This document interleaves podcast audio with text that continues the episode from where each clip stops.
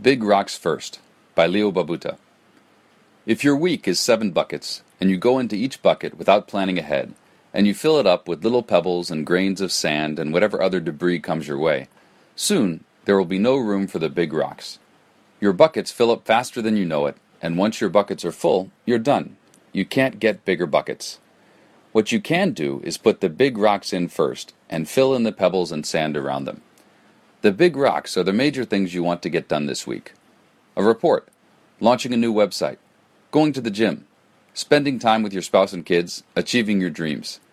These big rocks get pushed back from week to week because we never have time to do them.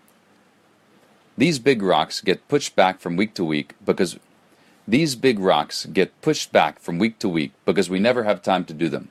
Our days fill up too quickly, and before we know it, weeks have passed and the big rocks are still sitting on the side, untouched. Plan your week ahead of time, placing your big rocks first.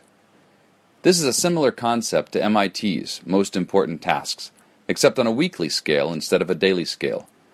Big rocks are your MITs for the week. Here's how you do it, with the unavail- Here's how you do it, with the unavoidable list, of course.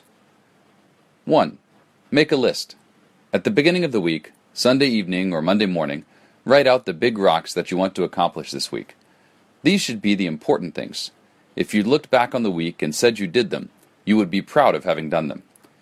Be sure to include not only work stuff, but some of the tasks that Be sure to include not only work stuff, but some of the tasks that will further along your life's goals and dreams. 2. Keep it short. In the beginning, just have 4 to 6. You don't need to try to do 10 or more big rocks, especially not at first. Later, you may get better at judging how many big rocks you can do in a week, but for now, shoot for about one per day. 3. Place the rocks. Look at your weekly schedule. If you don't have one, write out the days of the week with one hour blocks, or print out a schedule from an online calendar. Write out pre existing appointments. Now take your big rocks and put them in the schedule. Try to put them in a spot where you know you'll get them done not a spot that's traditionally too busy to concentrate, and not in a little half hour window between meetings. Give yourself time to do it. 4. Leave space for the incoming pebbles. Don't fill in the rest of your schedule if possible. Every morning, look at your schedule and commit yourself to doing the big rock for that day. That's your MIT for the day. If there are less important MITs, you can put them in the schedule, but don't put too many. If there are less important MITs, you can put them in the schedule, but don't put too much. A tight schedule tends to bump into itself, pushing things back when other things inevitably take too long. 5. Do it early. If you can, place your big rocks first thing in the morning. Don't schedule them for later in the day if possible, because by that time, a few fires have come up, and the big rock will get pushed back as always. Do it first, and then you've got the rest of the day for the busy work. 6. Be proud. When your week's work's 6. Be proud. When your week's done, look back on it. If you got any or all of the big rocks done, be proud of yourself and happy. It feels good. How does this simple method make you more productive?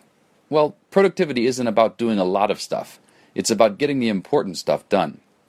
But if you're running around doing all the little stuff, sure, you did a lot and you were very busy, but how much did you really accomplish?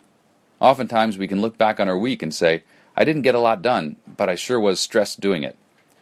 This is a way of getting a, this is a way of getting the important stuff done. Sure, you'll still have to worry about the little stuff, but at the end of the week, you can look back and say that you've been productive. It makes a world of difference.